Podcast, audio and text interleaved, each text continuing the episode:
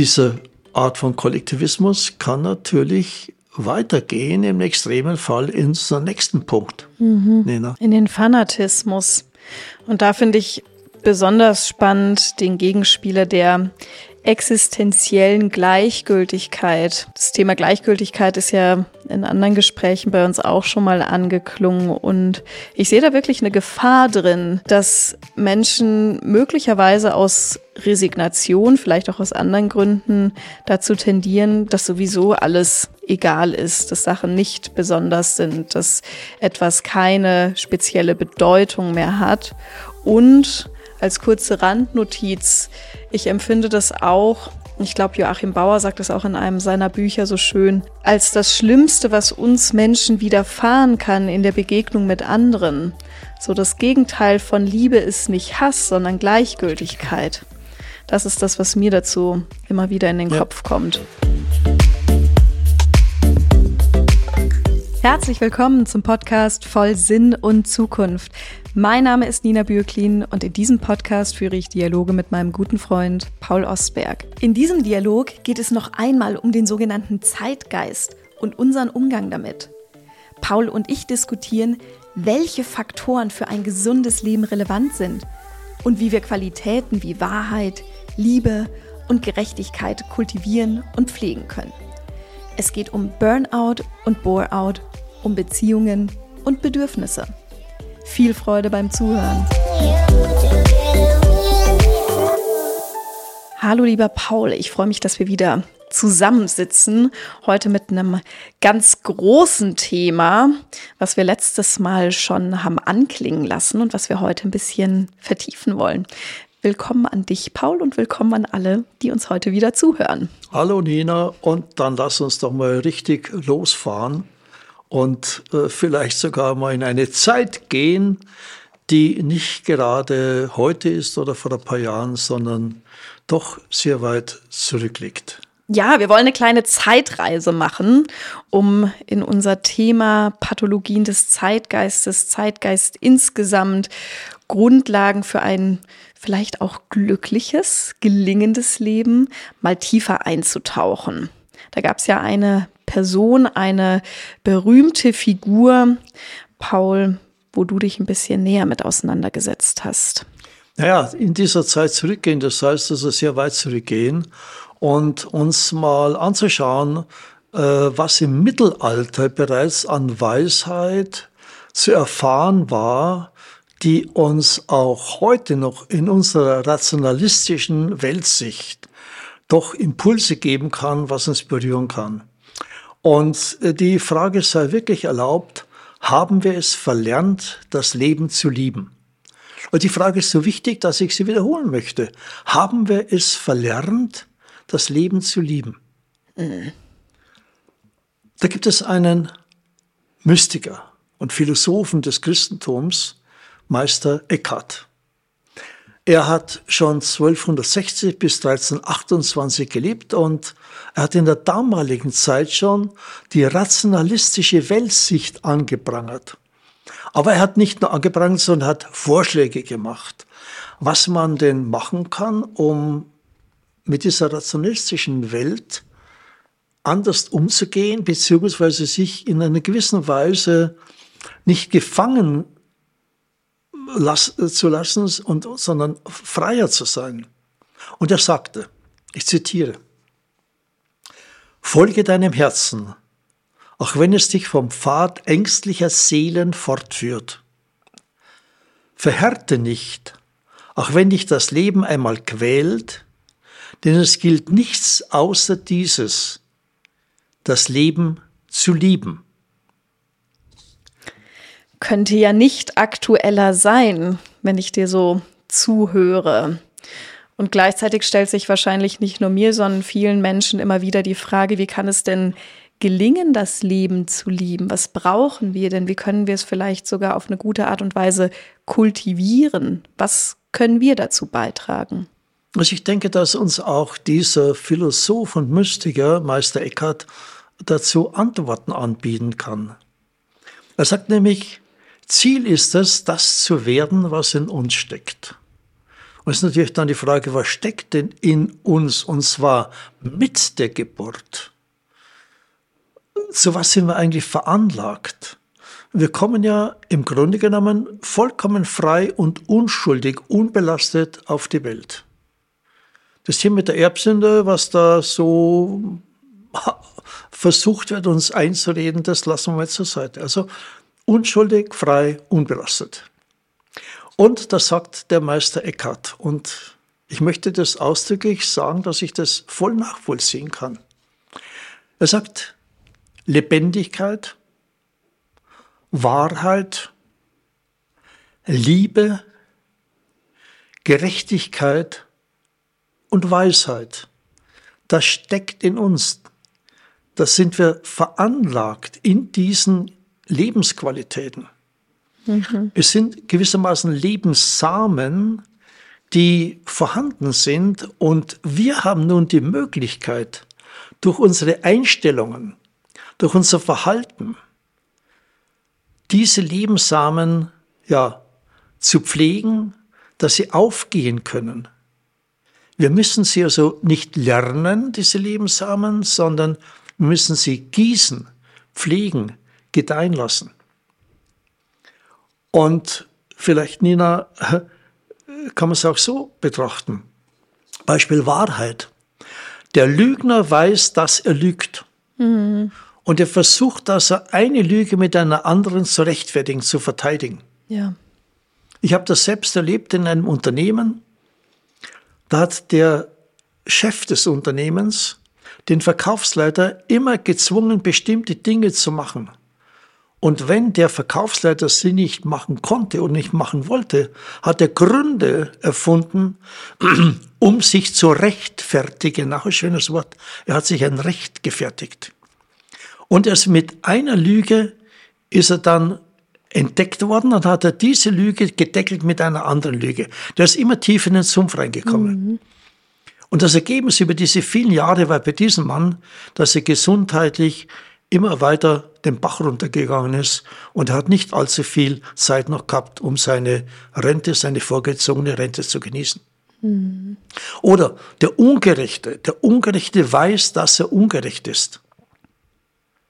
Und er tut nichts dagegen. Aufgrund von Egoismus, von irgendwelchen Gründen, lassen wir es ja mal außer Diskussion.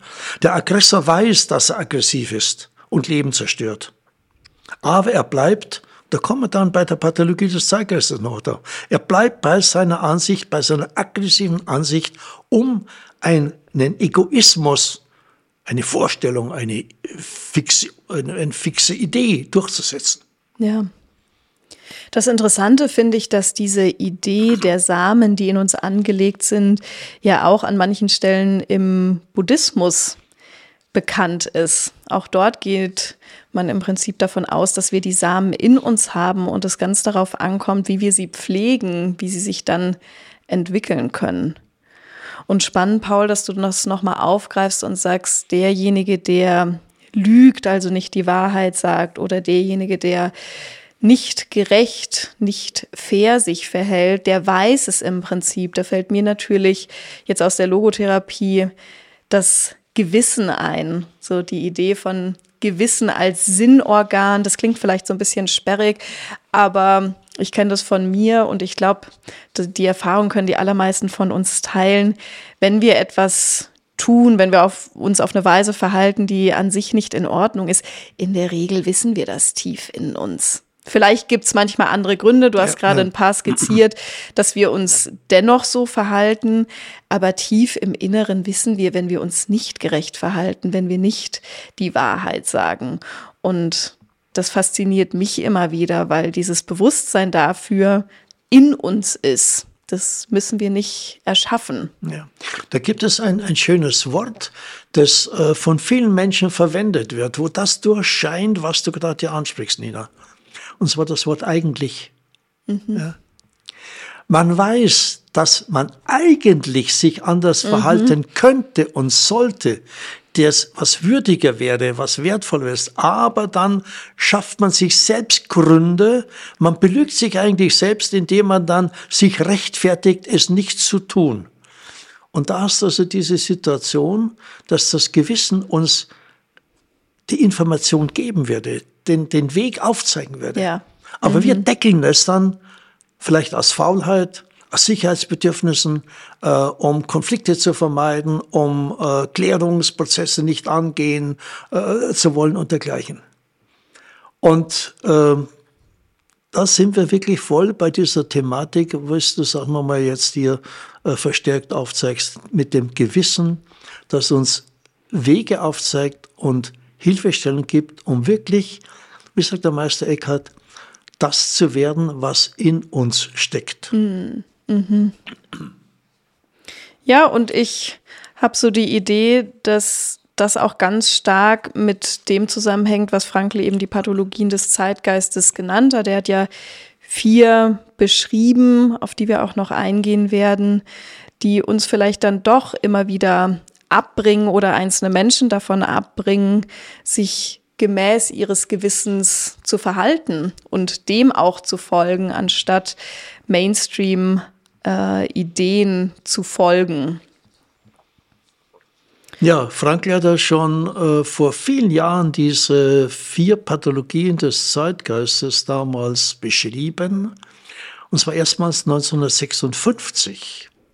Und eine Pathologie ist ja etwas, ist ein, ein Leiden, ist also ein Erdulden ähm, von einer Problemsituation, die dazu führen kann, dass es pathogen wird, dass es eben dann zur Krankheit führt. Also es ist angelegt. Und Frankl hat diese Anlagen zum Kranksein, sprechen wir da noch drüber, was Kranksein da bedeutet, äh, hat er beschrieben und was vor 60 Jahren da beschrieben wurde, ausgedeckt wurde, das hat, wenn wir gleich sehen, in der heutigen Zeit absolut Gültigkeit, vielleicht noch mehr als in der damaligen Zeit. Absolut. Mhm. Paul, was hältst du davon, wenn wir einsteigen und die vier Pathologien des Zeitgeistes mal beschreiben, ein bisschen erklären? Ja, wir schauen uns die mal an, Nina, und beschreiben sie mal, erklären sie mal dann. Und dann äh, würde ich äh, anbieten, unseren Hörerinnen und Hörern, äh, dass sie sich mal Fragen vorlegen können, die ich äh, aus dem Buch vorlese, das äh, geschrieben wurde. Und dann könnt ihr selbst mal sehen, wo ihr denn vielleicht Gefahr lauft, in diese pathologischen Situationen reinzustolpern, reinzusumpfen. Ja.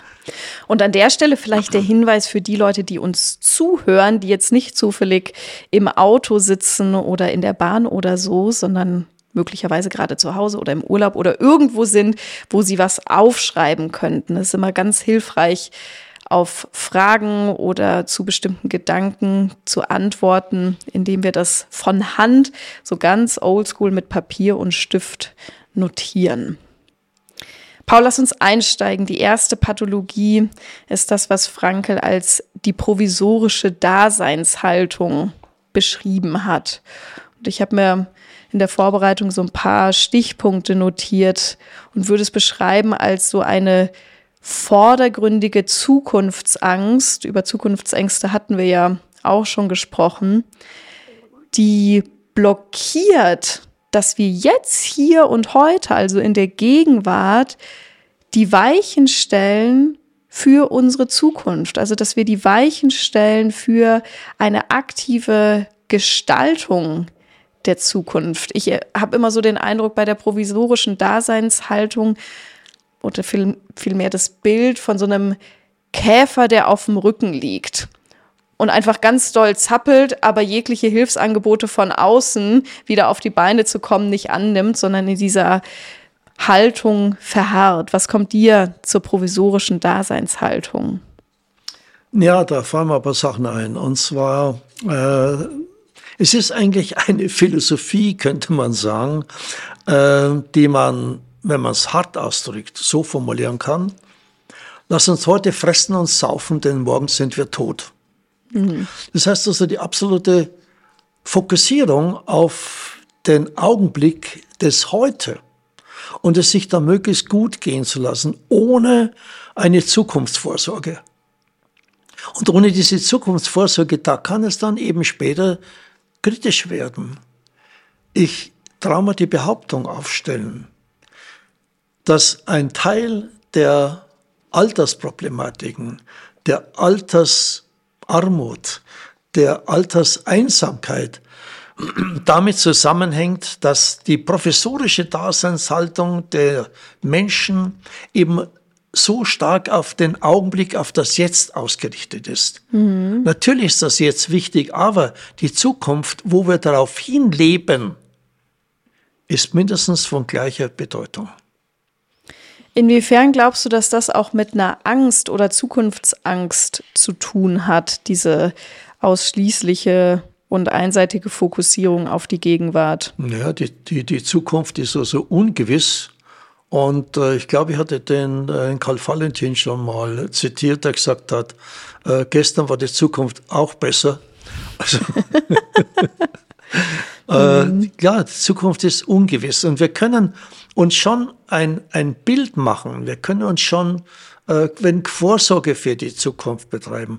Ob es allerdings dann so funktioniert, das werden wir im Augenblick sehen, wenn diese Zeit da ist. Mhm. Aber ohne überhaupt äh, sich Gedanken machen über das Zukünftige, über das, was möglich ist und sein kann, da sind wir nur immer fixiert auf die aktuellen momentanen Aufgaben, die auf uns zukommen. Wir sind fixiert auf das, was andere uns erzählen. Da kommen wir gleich drauf bei den anderen Lebenshaltungen. Mhm. Da sind wir eben äh, so kurzfristig, so kurzfristig gefangen in dieser jetzigen Zeit. Mhm. Ja. Und die Gefahr besteht einfach, äh, dass das äh, schon ein ja, seelisch-geistiger kleiner Untergang ist. Absolut. Wir kommen ja nachher noch zu der anderen Seite des Extrems. Könnte natürlich jetzt auch Stimmen geben und das könnte ich gut nachvollziehen, die sagen, ja gut, aber was ist denn jetzt sozusagen das Gegenteil oder wie könnten wir dem denn gesund begegnen? Da kommen wir gleich noch drauf. Vielleicht nähern wir uns mal der zweiten Pathologie des Zeitgeistes an. Die fatalistische Lebenseinstellung. Also ich habe so ein Verständnis, dass man aus einem Abhängigkeitsglauben, also es gibt irgendwie ein übermächtiges Schicksal zum Beispiel, man sich ein, praktisch sowieso hilflos und ohnmächtig zu sein. Eigentlich kann ich ja sowieso nichts tun. Irgendwo sind da Kräfte am Wirken und ich, kleines Licht, kann da nicht wirklich einen Unterschied machen. Es ist natürlich praktisch, wenn man sich auf das Schicksal beruft, dann braucht man also nichts machen. Mhm. Dann, dann, weil man nichts machen kann. Sondern es kommt alles auf einen zu, wie es auf einen zukommen muss, und dann haben wir uns damit abzufinden. Und, und die Selbstgestaltungskräfte, die sind hier unterdrückt. Und ja. so eine fatalistische Lebenseinstellung, ähm, diese Schicksalsabhängigkeit, für mich ist das eine Art von Unterwürfigkeit. Mhm. Unterwürfigkeit irgendeinem Wesen äh, gegenüber äh, oder äh, Schicksal, ich bin in die Familie geboren, dann ist die Familie der Vergangenheit schuld.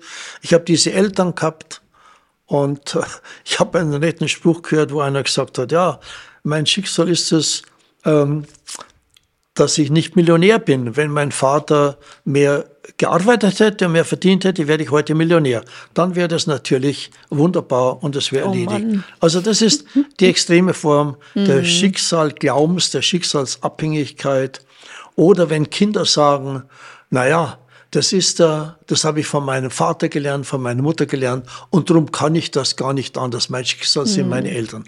Also diese fatalistische Lebenseinstellung ist auch eine zerstörerische, weil die Selbstaktivierungskräfte gedeckelt sind. Und ich möchte mit Meister Eckhart sagen, da, da liebt jemand das Leben nicht, nein. Da liebt jemand sein Leben, mhm. seine Lebensmöglichkeiten mhm. nicht. Und das Gleiche passiert also in ähnlicher Weise bei unserem dritten Punkt, Nina. Ja. Beim Kollektivismus. Mhm. Es ist auch dieses, dieses einem Kollektiv folgen, dem man angehört oder angehören will, unterwirft man sich eigentlich der Meinung, der Ansichten dieses Kollektivs. Und damit ist man also fremdorientiert auch. Mhm. Man geht auf und ein in diesem Kollektiv. Und schauen wir doch mal in unserer politischen Welt an. Der Nationalismus ist ein Kollektivismus. Mhm. Und ja, äh, ganz andere Bereich noch, Mode. Mode ist eine Form des Kollektivismus, wenn man sich so unterwirft, dass man sagt, ja, dieses Jahr ist die Art von Mode oder die Farbe aktuell und die muss ich haben, dann gehöre ich dazu. Oder ein letztes Beispiel, der Stolz auf eine Firma, auf eine Marke. Mhm. Ich bin ein, ich lasse mir bewusst Namen weg. Äh, ich bin ein sowieso. Ich arbeite bei und dann ist man stolz. Wir schaffen beim Daimler, sage ich Schwabe, wir schaffen beim Daimler. Das ist eine Identifikation, die aber nicht schlecht ist, nur es läuft der Mensch Gefahr, dass er sich dem Kollektivismus, der Meinungen, der Ziele und so weiter des Unternehmens unterwirft. Ich denke, es wird vor allem dann kritisch, du hast es jetzt mit dem Begriff unterwerfen beschrieben, wenn die Meinung des Kollektivs über meine eigene gestellt wird, wenn ich nicht mehr in der Lage bin, mir selbst auf Basis meiner Werte eine Meinung zu bilden. Ich denke, dieses Streben nach Zugehörigkeit, Teil von etwas sein, ist was ganz Menschliches. Das haben wir ja alle in uns. Und du hast jetzt gerade auch schon gesagt, das ist ja per se nichts Schlechtes oder nichts, was wir grundsätzlich vermeiden sollten. Aber ich denke, es wird kritisch erstens dann, wenn wir eben die Meinung des Kollektivs über unsere stellen, wenn wir dazu neigen, viel zu verallgemeinern, viel zu pauschalisieren. Das ist das, was oft im Kollektivismus passiert. Und einen Schritt weiter gedacht, wenn wir aus unserer eigenen Gruppe heraus Angehörige fremder Kollektive ablehnen und nicht ansehen als Teil unserer Gesellschaft, sondern als etwas, was falsch, unpassend und nicht richtig in großen Anführungsstrichen ist. Naja, da sprichst du jetzt schon etwas an, was äh, eine Überleitung ist zu dem vierten Punkt, zum Fanatismus. Mhm. Beim Fanatismus ist er extrem. Da wird er versucht, um jeden Preis die eigenen Ziele durchzusetzen oder von einer Gruppe ein politisches Ziel durchzusetzen, ungeachtet der Opfer, die also dort erzeugt werden, möchte ich fast sagen, also wo andere geschädigt werden oder vernichtet werden. Und hier wirkt ein Absolutheitsanspruch, mhm. den wir zurzeit in unserer politischen Weltsituation ganz stark erleben indem unser ein Absolutheitsanspruch begründet wird mit der Geschichte, die von vor langer Zeit vorbei war. Mhm. Und dieser Fanatismus, der führt eben zu einer absoluten Rücksichtslosigkeit. Und ich will sogar sagen, vielleicht gehe ich da ein bisschen weit, man findet auch einen gewissen Fanatismus wenn man anschaut, äh, wie manche Menschen mit ihrem Auto umgehen. Ja. Äh, Autofanatiker, da müssen es die und die Autos sein, in deren der Größe, mit denen und den PS, die die und die Geschwindigkeiten äh, erzeugen. Und es ist bekannt, dass äh, es amerikanische Agenturen gibt, die nach Europa äh, Autos Sportwagen vermitteln und dann fahren die in Hamburg mhm. los. Mhm. Und es sind keine Rennen, sondern das heißt nur, Sieger ist, wer am ersten unten im Alpenvorland an einem bestimmten Ort ankommt. Mhm. Das ist ein Fanatismus, weil es rücksichtslos ist mhm. oder äh, Autorennen in der Stadt. Also hier findet man immer wieder auch im kleinen, unter Anführungszeichen, ja. die Ausprägung eines Fanatismus. Ja, total. Und ja, und die, die Frage ist ja, Nina, was hat es, was hat es nun für, für Auswirkungen? Das heißt, wo können diese Pathologien nun pathogen werden? Mhm. Und das schauen wir uns noch, denke ich, an. Ja. Ich will ein paar Sachen als Stichworte mal aufführen, weil wir immer wieder an verschiedenen Stellen darüber gesprochen haben und darüber sprechen werden. Also, Pathologien, professorische Daseinshaltung, fatalistische Lebenseinstellung, Kollektivismus und Fanatismus. Wenn es stark genug ist und auf Dauer, können an Krankheiten entstehen. Lebensunzufriedenheit, Sinnverlust, Burnout, Frustration, sich zurückziehen aus der Umwelt, bis hin zu körperlichen und psychischen Schäden. Mhm. Frankl hat es zusammengefasst. Diese Pathologien, die immer wieder dazu führen, dass drei Problembereiche zu erkennen sind. Aggression, Depression und Drugs. Also Aggression, mhm, mh. Depression und Drogen. Abhängigkeiten, ja. Und Frankl erzählt dazu eine Geschichte, dass er in Kanada in einem Auto, in einem Taxi unterwegs war. Und dann unterhält er sich mit dem Taxifahrer und dann sagt er zu dem Taxifahrer, sagen Sie mal, was sind denn so bei euch in der Stadt die größten Probleme? Mhm. Und der Taxifahrer sagte, die Aggression, die Gewalt.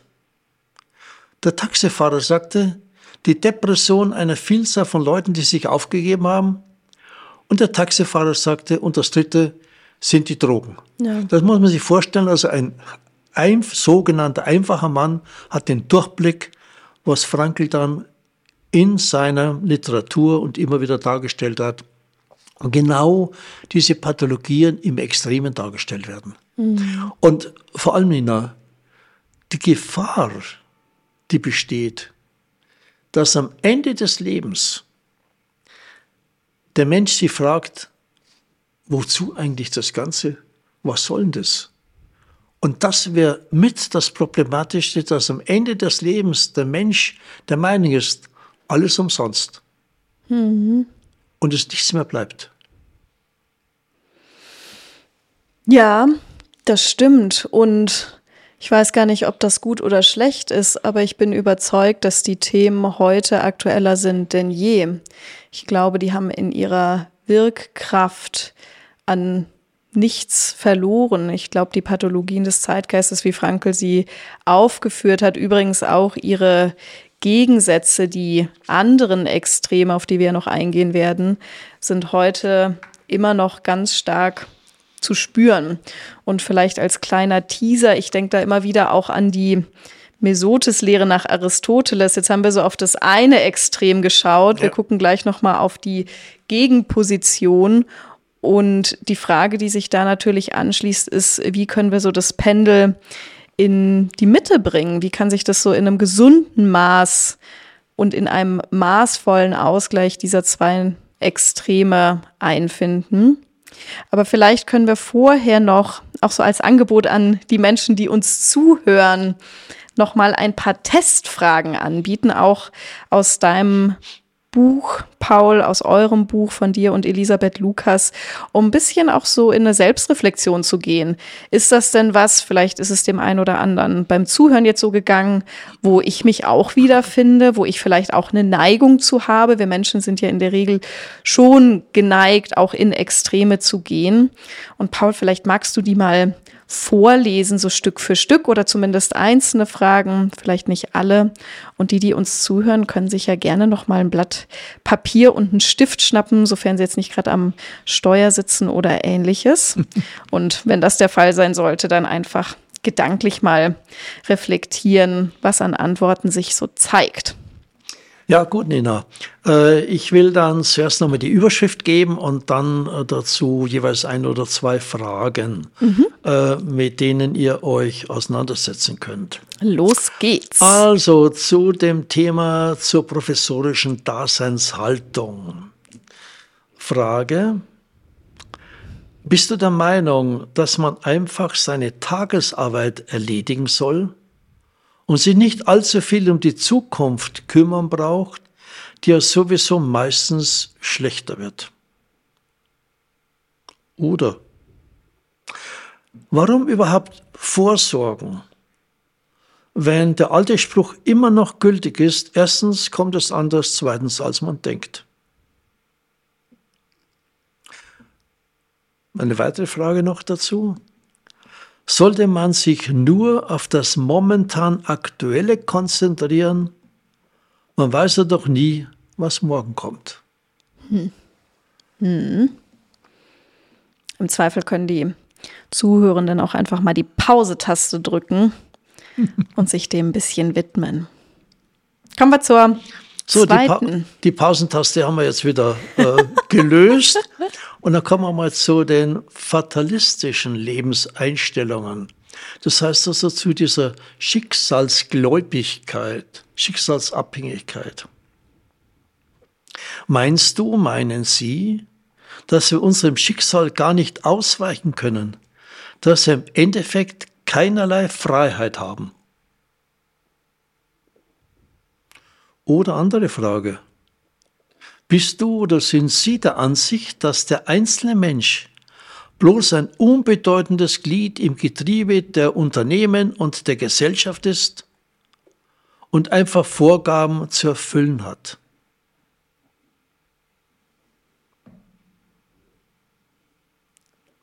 Die Pausentaste ist wieder gelöst. Weiter geht's. Ein guter Vorschlag mit der Pausentaste. also, dann werden noch zwei ne, im mhm. Angebot.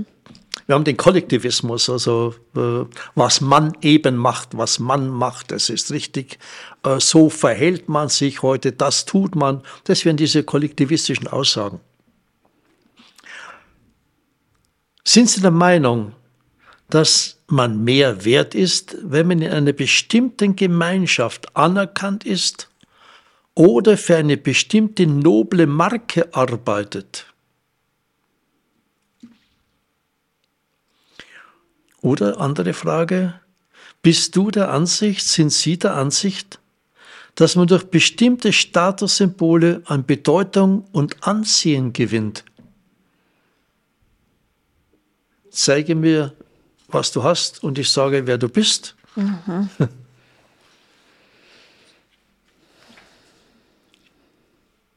Und dann kommen wir zur vierten Pathologie des Zeitgeistes. Zum Fanatismus. Also die Fanatiker, die gibt es ja vielfach und die Meinung der Fanatiker könnten sich mit den Fragen ein bisschen auflösen. Ist jedes Mittel recht, um ein wichtiges Ziel, das einem vorschwebt oder gesetzt worden ist, zu erreichen? Also das wäre das Motto, das Ziel heiligt die Mittel. Mhm.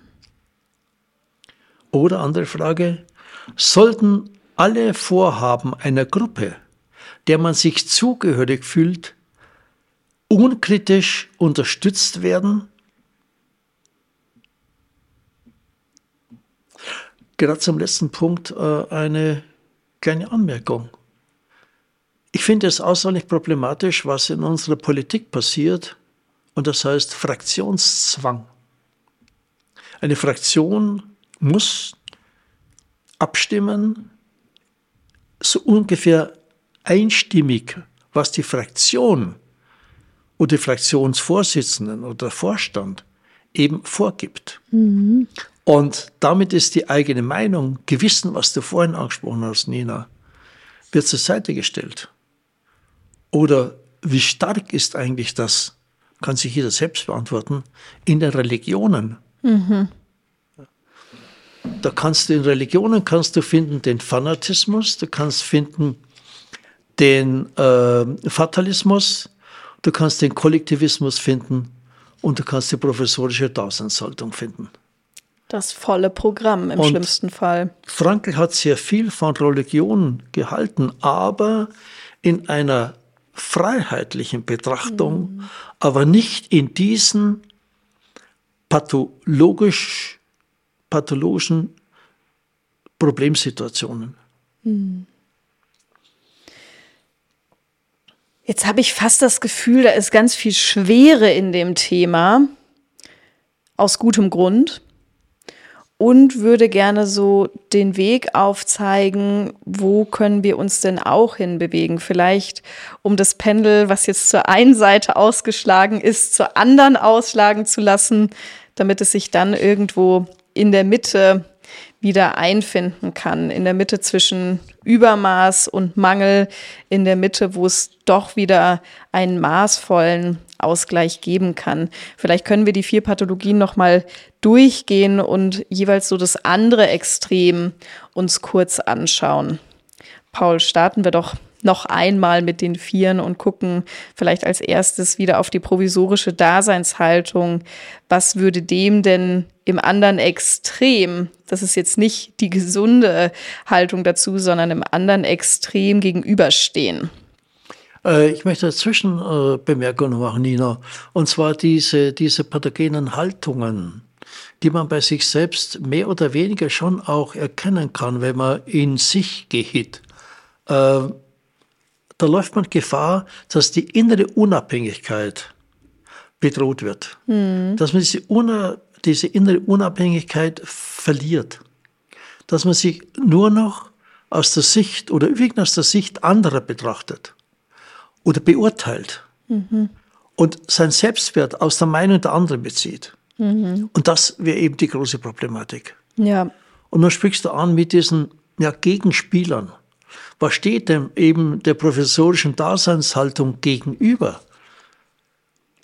Das wären zum Beispiel hier Menschen, die an Selbstüberschätzung leiden. Das sind die extremen Macher, die glauben fast alles Gewünschte aus der eigenen Kraft erzwingen zu können. Mhm. Ich habe äh, mit einem Unternehmen zusammengearbeitet und da hatte der Chef die Ansicht und hat es auch dazu Karten machen lassen, die die Mitarbeiter nach dem Schreibtisch hatten. Alles, was du denkst, kannst du auch verwirklichen. Das wäre eben genau das Thema der Selbstüberschätzung. Ja. Er war selbst ein Macher, hat aber seine Grenzen erfahren, aber hat dieses als Motto der Selbstüberschätzung, alles was du denkst, kannst du auch realisieren, kannst du verwirklichen.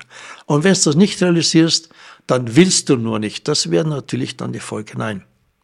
Finde ich übrigens auch gerade aktuell nicht nur in den Medien, sondern auch so in persönlichen Gesprächen teilweise sehr kritisch zu betrachten, weil es oft heißt, na ja, wenn du eben das richtige Mindset hast, dann kannst du auch alles werden, machen, verwirklichen. Und ich bin großer Fan davon zu sagen, durch unsere Einstellung, durch unsere Lebenshaltung können wir sehr viel beeinflussen, können wir auch sehr viel gestalten, aber eben nicht alles. Und es gibt Momente, wo wir, selbst wenn wir ein besonders gutes, starkes Mindset haben, eben nicht alles beeinflussen können, was ja auch in einem gewissen Maße gut ist. Und da eher so die Abwertung zu beobachten, wenn jemand nicht die Karriere macht oder nicht allumfänglich die Rollen perfekt erfüllt von gerne auch Mutter, Partnerin, äh, Führungskraft etc. Das finde ich durchaus bedenkenswert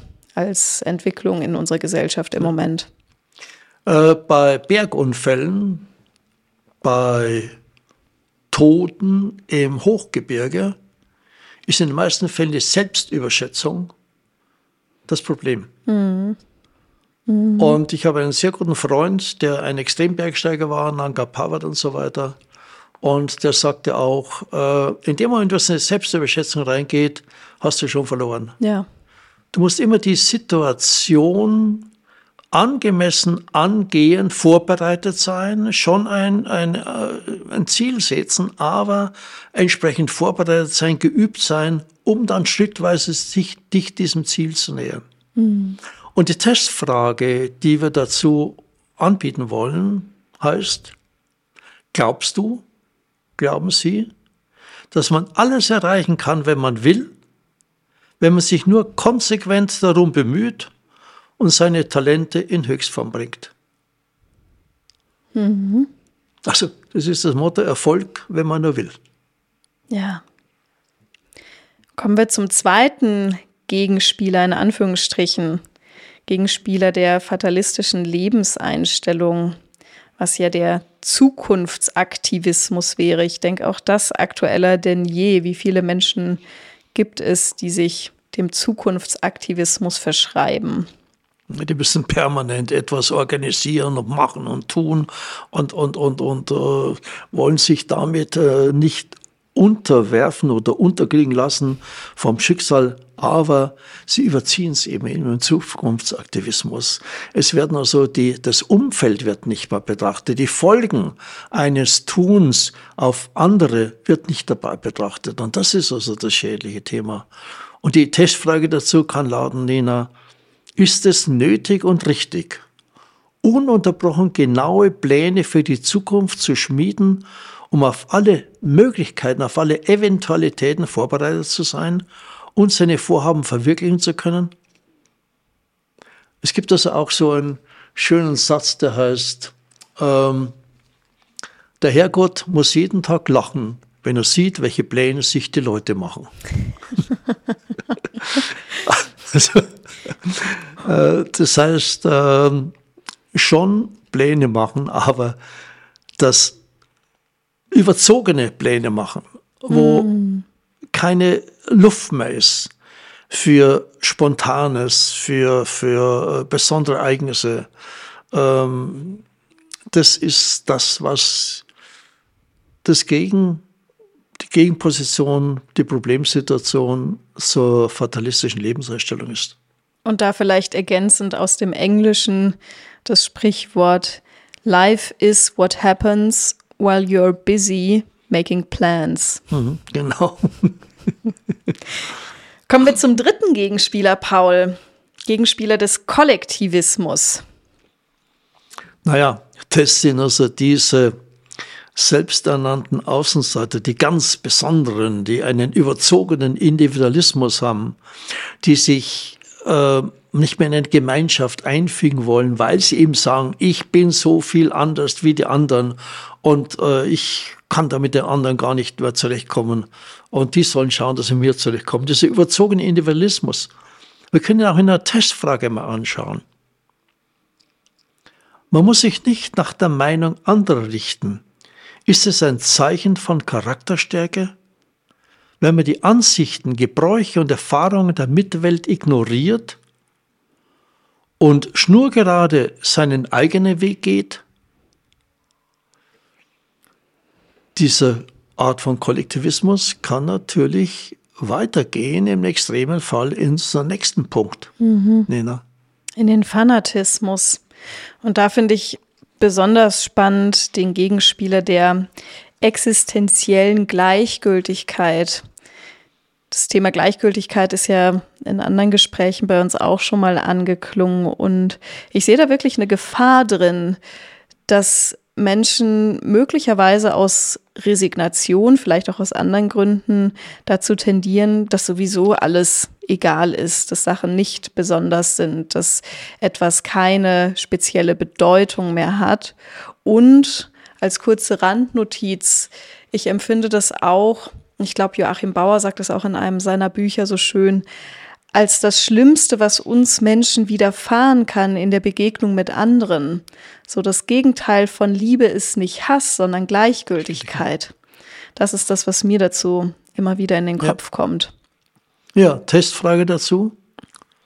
Wer sich engagiert, riskiert Misslingen. Wer viel erhofft, riskiert Enttäuschung. Lebt man da nicht leichter, wenn man die Dinge ihren Lauf lässt und sich damit abfindet, wie immer es sich fügt? Es ist natürlich die Frage, so was tun. Was tun? Du hast das schon vorhin angesprochen, da wollen wir uns das noch einmal ein bisschen anschauen. Wie kommt man denn da raus aus diesen Thematiken, aus diesen Problemsituationen? Ja, vor allem aus diesen extremen Enden eines Kontinuums, so verbildliche ich mir das Emma. Und ich denke, die Logotherapie kann uns da viele Hinweise geben, insbesondere auch, weil wir ja immer wieder entscheiden können. Der Mensch als entscheidendes Wesen ist ja auch schon mal angeklungen bei uns und die Möglichkeit in jeder Situation, in jedem Augenblick wieder uns zu entscheiden für etwas oder auch gegen etwas. Ja, das ist ja auch die Gegenwart, muss man es ja so betrachten. Die Gegenwart ist ja die, der Raum von Möglichkeiten. In dieser Gegenwart da lauern für jeden viele Möglichkeiten, wo er auswählt. Bewusst oder unbewusst, in jedem Augenblick. Und es ist eine Frage, was wir wählen. Und ich möchte erinnern, das haben wir auch schon angesprochen gehabt, nicht wählen heißt auch wählen. Mhm. Und weil wir immer wählen, wir entscheiden immer in jedem Augenblick, was im nächsten Augenblick, wo wir uns hinbewegen, wo wir denken und so weiter. Und da möchte ich die Frage da stellen, können wir eigentlich auch wählen, um eine Chance zum Glücklichsein zu haben? Also was hat es mit diesem Glücklichsein auf sich? Und ich bin überzeugt, wir können uns entscheiden, ein Leben so zu gestalten, dass mindestens die Chance dramatisch steigt, dass wir glücklich werden. Einerseits aus einer ganz konkreten, lebensbejahenden Einstellung und andererseits auch, weil wir so viele wissenschaftliche Erkenntnisse haben über die Art, unser Leben zu gestalten in Bezug auf Stress, auf den Job, auf den Schlaf, auf Beziehungen, dass es eigentlich ein Unding wäre, dem nicht zumindest ein bisschen Glauben zu schenken, wenn schon nicht die volle Überzeugung. Ja, ja, Möchtest du ein bisschen was erzählen zu dem Thema Flow, F-L-O-W? Gerne. Vielleicht einsteigend mit dem unaussprechlichen Namen, wenn irgendwer mir bei Gelegenheit vielleicht du, Paul, erklären kann, wie der Begründer, vielleicht Entdecker des Flow-Konzeptes richtig ausgesprochen wird. Csikszentmihalyi wäre jetzt mein Best Guess, mm, der ja ein Zustand erstmal beobachtet hat, unter anderem zum Beispiel bei Musikern, wo diese völlig in ihrem Tun aufgehen. Also ein Zustand, wo, so hat er das beschrieben, die vollkommene Fokussierung ist und gleichzeitig ein vielleicht sogar etwas sich rauslösen aus dem eigenen, in dem Gefühl, Teil von etwas Größerem und etwas größerem Ganzen zu sein. Und er hat sich dann dran gemacht und dieses Phänomen immer weiter erforscht. Bei Ärzten, die lange schwierige OPs gemacht haben, eben bei Musikern, ist auch zu beobachten bei Sportlern. Und übrigens gibt es diese Zustände auch bei Menschen, die all diesen Berufen nicht nachgehen und ein vermeintlich ganz normales Dasein einfach mhm. führen. Mhm. Spannend finde ich, dass er diesen Flow-Zustand einem Erleben zuschreibt, in dem wir als Menschen durchaus gefordert sind, aber weder überfordert sind noch unterfordert sind. Also man kann sich das auch so ein bisschen grafisch vorstellen auf so einem Koordinatensystem. In der Mitte gibt es diese Flow-Zone und wenn die Ansprüche, die Aufgabe, die Tätigkeit noch schwieriger wird und wir mit unseren Ressourcen, Fähigkeiten, Erfahrungen, die nicht mehr erfüllen, nicht mehr bewältigen können, kommen wir in die Überforderung. Umgekehrt, wenn uns das eben nicht fordert, sind wir in der Unterforderung. Und die extremsten Ausprägungen dieser beiden Zustände sind wahrscheinlich einerseits das Burnout, eine dauerhafte Überforderung und andererseits das Bore-out eine dauerhafte Unterforderung. Mhm. Ja, also dieser Mihai Csikszentmihalyi, Mihai Csikszentmihalyi ist ein ungarischer Psychologe gewesen, der an der Chicago University gelehrt hat. Von 1934 bis äh, 2021 hat er gelebt und hat dort gelehrt. Und seine Grundsatzfrage war äh, das Thema Langeweile und was das für Auswirkungen hat. Und er hat dann, wie du es schon ansprichst, äh, diese, dieses Modell entwickelt, dass er sagt, wir haben auf der einen Seite Anforderungen und auf der anderen Seite Ressourcen. Jetzt möchte ich ergänzen, bei den Anforderungen ist ganz wichtig, die Anforderung von außen zu betrachten und auch die Anforderungen, mhm. die man selbst setzt. Ja. Und dann kommen die Ressourcen dazu. Das Ressourcen sind Talente, Begabungen und Fähigkeit. Das heißt, die Ressourcen haben immer damit zu tun, dass man auch die Kraft hat, es zu tun, mhm. dass man das Wissen, das Können und die Kraft hat, es zu tun. Und wenn die Anforderungen mit den Ressourcen zusammenpassen, was du gerade schön bei den Musikern erklärt hast, dann erhöht sich die Selbstwirksamkeit. Wenn diese Tätigkeit in der Selbstwirksamkeit praktiziert wird, dann kommt diese innere Zufriedenheit, dieses Glücksgefühl. Mhm. Wenn diese beiden zusammen sind und wenn das nicht der Fall ist, das heißt, wenn die Anforderungen höher sind und die Mittel dazu fehlen, die Ressourcen fehlen und man bekommt von außen permanent den Druck der Anforderungen, die zu erfüllen, dann sind wir bei der Überforderung. Und auf längere Zeit führt das zum Burnout. Mhm. Haben wir die andere Situation, dass die Anforderungen niedrig sind. Die Unterforderung, weil die eigene Kapazität, die eigenen Ressourcen entsprechend stärker sind, dann haben wir die Unterforderung, das Bore-out. Und es ist natürlich die Frage so, gibt es da Gegenmittel? Ja. Und ich denke ja. Da gibt es Gegenmittel und äh, die eine bezeichnet es als Job Enrichment, Jobbereicherung, das Auffüllen mit etwas Wertvollem, Sinnvollen oder Job Crafting. Das heißt also, den Job, den Beruf anders aktiv, individuell gestalten, soweit das irgendwie möglich ist. Also bei langweiligem Beruf selbst sinnvolle Aufgaben suchen. Bei Überforderung schauen, ob man die Qualifikationen noch verbessern kann. Wenn nicht, dann muss man schauen, dass man eine Tätigkeit verrichten kann oder findet, die den eigenen Möglichkeiten entspricht. Mhm. Und zwar dieses äh, ja, sinnvoll Aufgaben. Äh, das heißt immer zum Nutzen, wenn man wo angestellt ist, der Organisation des Unternehmens, des Kunden und von einem selber. Mhm. Ich plädiere immer dafür, dass die Gesamtwirksamkeitszusammenhänge immer betrachtet werden und nicht eine Einseitigkeit entsteht. Ich habe das, das selber äh, bei mir erfahren. Ich war also Vorstandsunternehmen, äh, Vorstandsassistent in einem Unternehmen und mir war es einfach langweilig. Äh, ich, 50 Prozent meiner Arbeitszeit war ich also im, äh, eigentlich fertig so und was dann. Mhm. Und, und ähm, da gab es aber Ansatzpunkte, dass wir uns überlegt hatten, mit einer, äh, beziehungsweise mit verschiedenen Kooperationen zusammenzuarbeiten. Und ich habe mich dann bemüht, habe das auch bekommen, dass ich der Unternehmensbeauftragte war, als Vorstandsassistent, mit drei Kooperationen zusammenzuarbeiten. Mhm, mhm, und das war natürlich meine Erfüllung, weil Kooperationen äh, mit den anderen und entwickeln und dann äh, wieder zu Hause vertreten und so weiter. Also dieses ganze Zusammenspiel, da habe ich meine Vor Anforderungen und meine eigene Potenziale zusammengesehen und das hat man so dann, man sagt auf Deutsch, Spaß gemacht, Freude gemacht. Und da war eine gewisse Erfüllung da, aber bei 50 Prozent der Tätigkeit nur und die anderen 50 Prozent waren langweilig.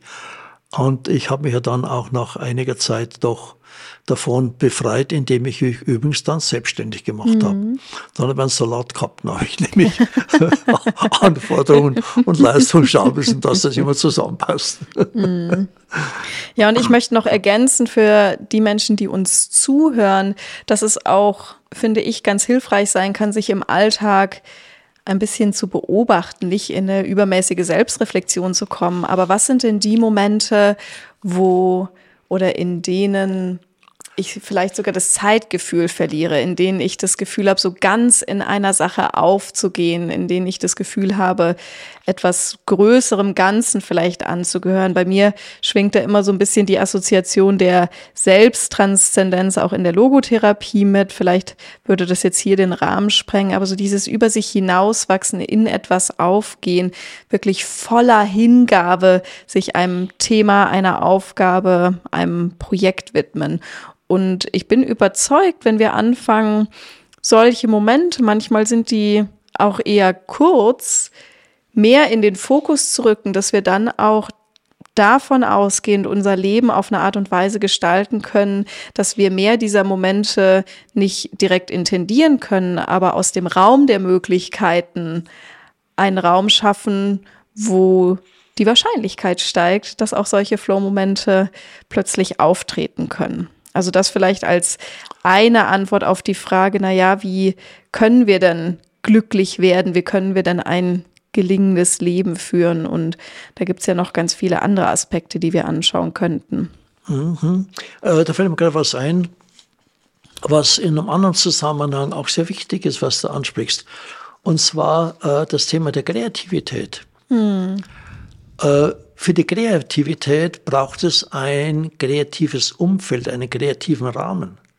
Das mag für einen ein Raum sein, der ganz kahl ist. Das mag für einen anderen ein Raum sein, der voller Farben ist. Das mag für einen äh, die Natur sein. Das mag für anderen ein, äh, ein Dom sein. Das heißt also, der Raum spielt eine Rolle, das Umfeld, in dem wir eben unsere Kreativität entwickeln können, in dem die rauskommt. Und dieser Raum, in dem wir gestalten können, bei dem Thema glücklich sein, das ist also ein interessantes Thema und die Frage ist hier anzuschauen, wie du schon angesprochen hast, anklingen hast lassen, wie wird man glücklich? Gibt es dazu Untersuchungen? Gibt es dazu Erkenntnisse? Mhm. Ich glaube, in einem anderen Gespräch hatten wir ja auch schon mal von dem Forscher Waldinger gesprochen, ein amerikanischer Forscher, der mittlerweile, du hast da, glaube ich, noch mehr Details zu, der vierte oder fünfte Leiter der sogenannten Harvard Study ist. Also einer Studie, die jetzt seit über 80 Jahren nicht nur durchgeführt, sondern vor allem weitergeführt wird, bei der man damals noch eine bestimmte Gruppe von Männern immer wieder befragt hat, körperlich untersucht hat, interviewt hat etc., um herauszufinden, was macht Menschen denn glücklich und gesund. Übrigens, das ist ja das ganz Wunderbare, so viel sei vorweggenommen. Das, was uns tief im Inneren glücklich macht, lässt uns in der Regel auch sehr gesund sein bzw. werden. Paul, vielleicht kannst du das noch ein bisschen ergänzen. Ja, also diese Studie läuft also schon sehr lange und die verschiedenen Studienleiter konnten damit die gleichen Leute übrigens mhm. über diese Zeit beobachten und konnten es dokumentieren. Und da haben sich herausgebildet einige Kernpunkte. Und zwar erster Punkt. Die körperliche Gesundheit pflegen. Das heißt also, die Ernährung spielt eine Rolle, die Bewegung, das Gewicht, kein Alkoholismus, kein Rauchen. Und es kommt noch etwas dazu. Die wichtigsten ökonomischen Bedürfnisse sollten gedeckt sein. Mhm. Aber bei diesem letzten Punkt frage ich mich, welche sind denn das die wichtigsten ökonomischen Bedürfnisse? Welche Anspruchshaltung haben wir? Und wenn die Anspruchshaltung sehr hoch ist, dürfte es natürlich hier in diesem Bereich schwierig werden. Dann läuft man permanent den Ansprüchen, den materiellen Ansprüchen hinterher. Und bei körperlicher Gesundheit. Ich halte sehr viel von Thema, von zwei Sachen, Ernährung und Bewegung. Denn wenn Ernährung und Bewegung wir uns darum kümmern, dann ist das Gewicht kein Problem. Und mit dem Alkoholismus und mit dem Rauchen ist es auch kein Problem mehr, weil automatisch über Ernährung und Bewegung die anderen Dinge gedeckelt werden. Mhm. Ein bisschen Alkohol was heißt ein bisschen Alkohol, ein kleines Bier. Mir hat also nach einer Operation, nach einer Darmoperation, habe mir, habe ich den, den äh, Chefarzt gefragt, sage ich, ja, und wie geht's denn mit Essen und Trinken weiter? Sagt er, ähm, ausgewogene Ernährung, klar. Und sage, ja, ich trinke also ganz gern abends ein Bier, sagt er. Das ist wunderbar. Trinken Sie abends Ihr Bier und Ihr kleines Glas Rotwein. Das ist die beste Form, mm. was Ergänzung zur Ernährung und Getränken mm. da ist. Plus Wasser und so. Mhm. Also Gesundheit pflegen, Anspruchshaltung ökonomischer Art überprüfen. Und ich würde da ganz kurz gerne ergänzen, ohne das jetzt vertiefen zu wollen. Das Spannende ist ja, dass über die Pflege unserer körperlichen Gesundheit wir ja auch ganz, ganz viel für unsere mentale Gesundheit tun. Also auch da sind ja viele Zusammenhänge, gerade über eine gesunde Darmflora, über Bewegungen als ähm, ja, Therapieansatz auch bei Depressionen und, und, und bekannt. Also selbst wenn wir jetzt anfangen, nur auf unsere körperliche Gesundheit zu achten, in diesem einen Aspekt, den du erwähnt hast, tun wir automatisch extrem viel auch für unsere mentale Gesundheit. Ja, schauen wir uns den zweiten Punkt an. Und äh, das ist vielleicht sogar mh, hm, der wichtigste, wie es auch äh, Robert Waldinger beschreibt. Und zwar, das ist der Themenbereich der Beziehungen. Und da spielt bei den nahen Beziehungen die Wärme, wie er es beschreibt, eine ganz wesentliche Rolle. Äh, diese, diese nahen Beziehungen und die Wärme der Beziehungen gibt eine Form von Sicherheit, von emotionaler, psychischer Sicherheit auch, von Bindungssicherheit. Und solche Beziehungen, solche Wärme von Beziehungen, solche Bindungssicherheiten können auch entstehen durch ganz kurze Begegnungen. Das mhm. wird vielleicht jeder von euch schon mal erlebt haben, dass man da jemanden kennenlernt, unterhält sich, denkt man sich, Mensch, die kenne ich ja schon ewig. Das gibt's doch überhaupt nicht. Jetzt haben wir uns das erste Mal gesehen. Das ist gemeint mit solch einer ganz starken Beziehung zwischen zwei Menschen, äh, wo eine Resonanz da ist, äh, die also dann stärkt. Also ein Beitrag zum Glücklichsein ist die Art, die Qualität der Beziehungen, die Wärme der Beziehungen. Mhm. Und das verbindet sich gleich mit dem nächsten Punkt. Waldinger spricht von der sozialen Fitness. Mhm. Soziale Fitness heißt, sich um Beziehungen kümmern. Ich muss aber was dafür tun. Ich kann mich nicht hinhocken in den Stadtpark und warten, ja. bis mich jemand anspricht, sondern wenn ich Kommunikation haben will, dann muss ich mich wohin hocken und muss jemand eben ansprechen. Mhm. Und versuchen, mit Leuten in Kontakt zu kommen, die mir etwas bedeuten können, wo ich mir vorstelle, Mensch, mit dem möchte ich mehr unterhalten, den möchte ich kennenlernen. Oder die Idee, die dieser Mensch vertritt, das interessiert mich noch mehr. Mhm. Und dann aktiv werden, nicht passiv warten und dann die Schuld auf den anderen schieben, dass du nicht gesagt hast, sondern selbst aktiv werden. Und da könnt ihr euch alle fragen, kann ich meine Bedürfnisse mit meinem heutigen Beziehungskreis überhaupt abdecken? Mhm. Soll ich mehr für meine Beziehungen tun und vielleicht soll ich neue Beziehungen suchen, die alten austrudeln lassen, wenn die unbefriedigend sind und neu versuchen? Und da würde ich gerne ergänzen, du hast jetzt von austrudeln lassen gesprochen, das kann in Einzelfällen ein guter Weg sein.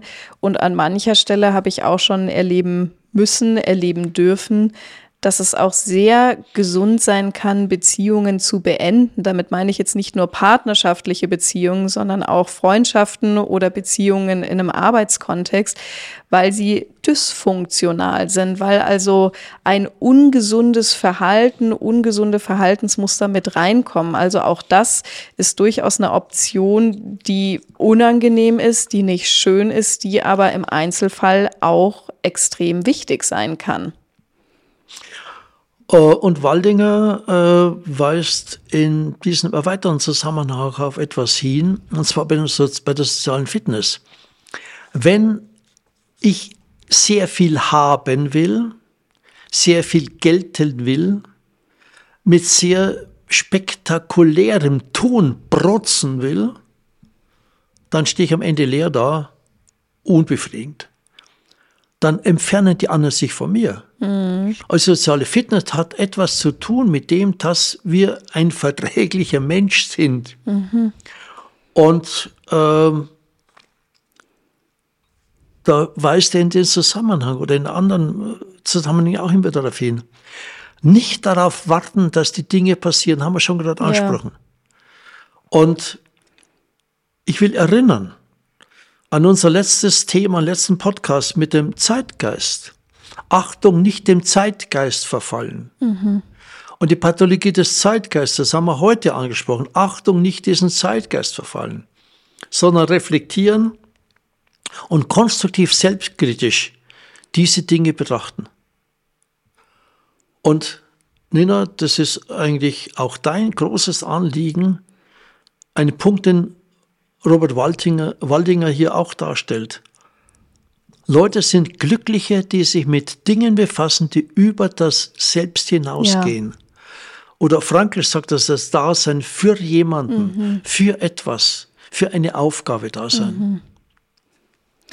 Ja, und da möchte ich zwei Aspekte nochmal aufgreifen. Das eine ist die Anspruchshaltung, die du ja auch schon erwähnt hast. Also ich erlebe das ganz oft, dass auch möglicherweise aus so einer provisorischen Daseinshaltung kommt. Dieses äh, Empfinden ist, muss jetzt noch mehr sein, ich muss noch mehr im Moment aufgehen, genießen können, höher, schneller, weiter.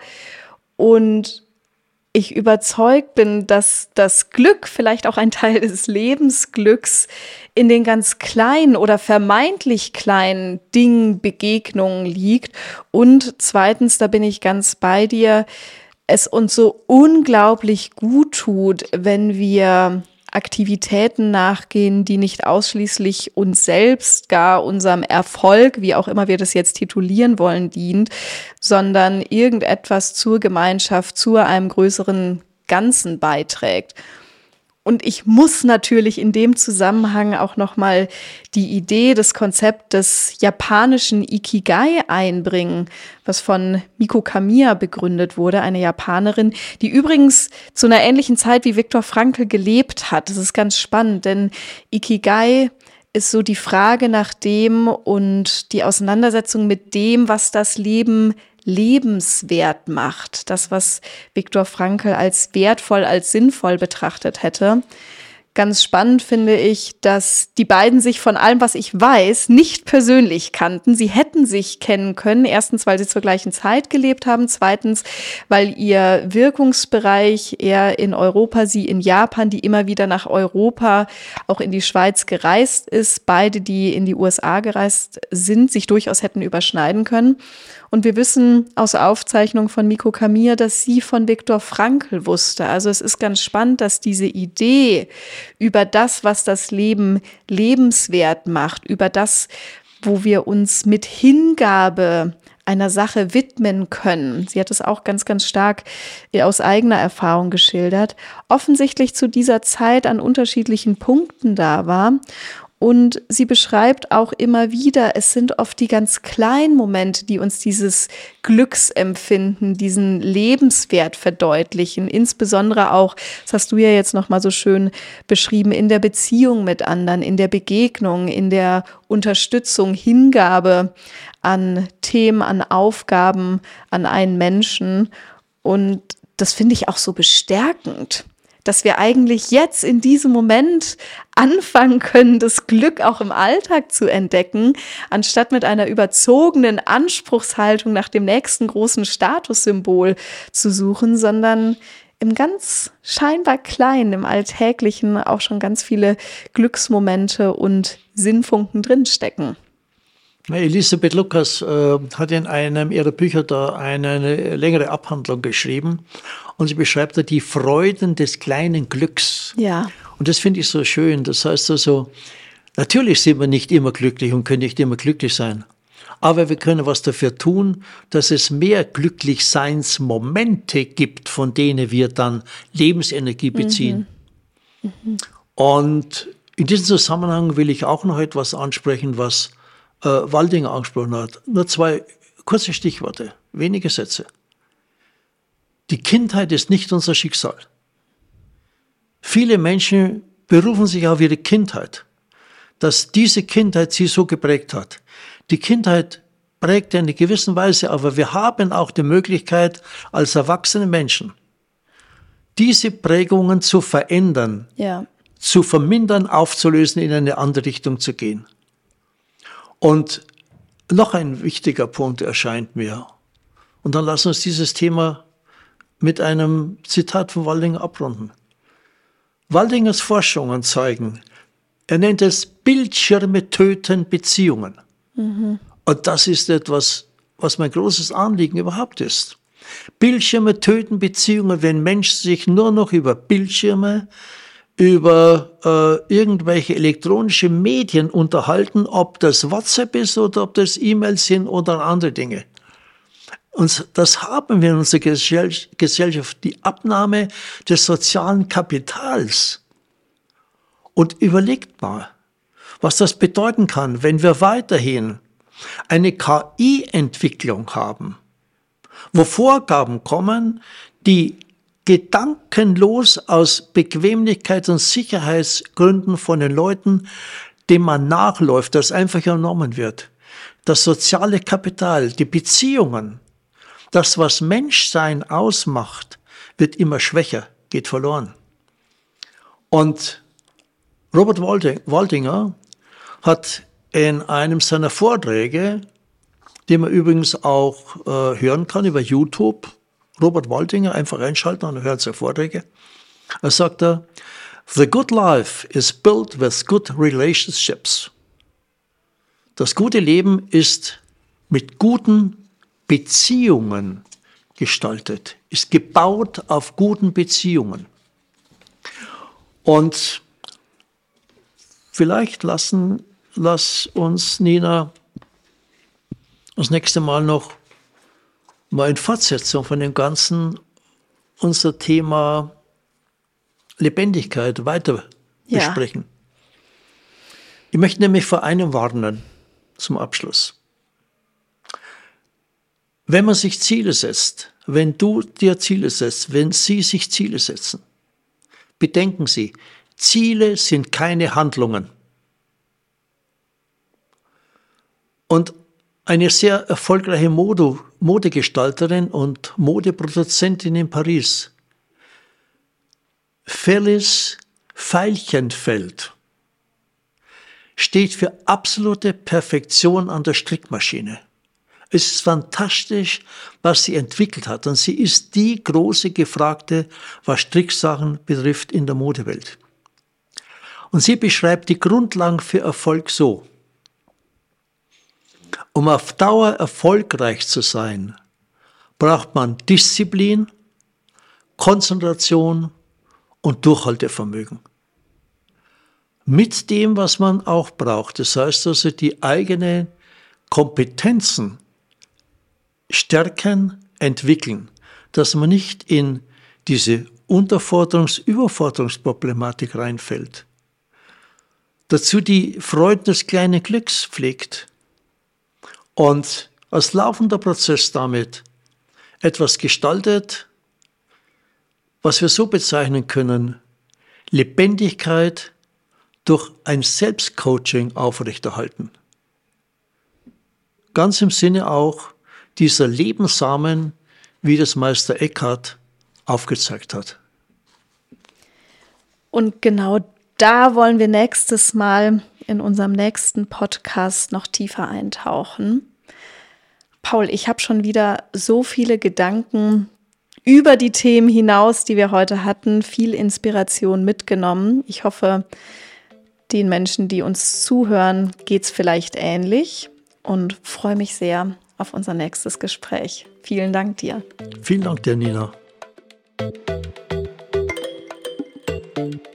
Das war die siebte Folge von Voll Sinn und Zukunft. Wie schön, dass du zugehört hast. Wir sind ganz neugierig zu erfahren, was dir für Fragen beim Zuhören durch den Kopf gegangen sind oder auch, welche neuen Gedanken und Ideen du hattest. Wenn du magst, kontaktiere uns gerne. Alle Kontaktmöglichkeiten haben wir nochmal in den Show Notes aufgeführt. Und wenn du ein bisschen mehr über uns und unsere Arbeit erfahren möchtest, auch dann kannst du einfach nochmal in die Show Notes reinschauen. Für heute wünschen wir alles Gute und freuen uns, wenn du auch beim nächsten Mal dabei bist bei Voll Sinn und Zukunft.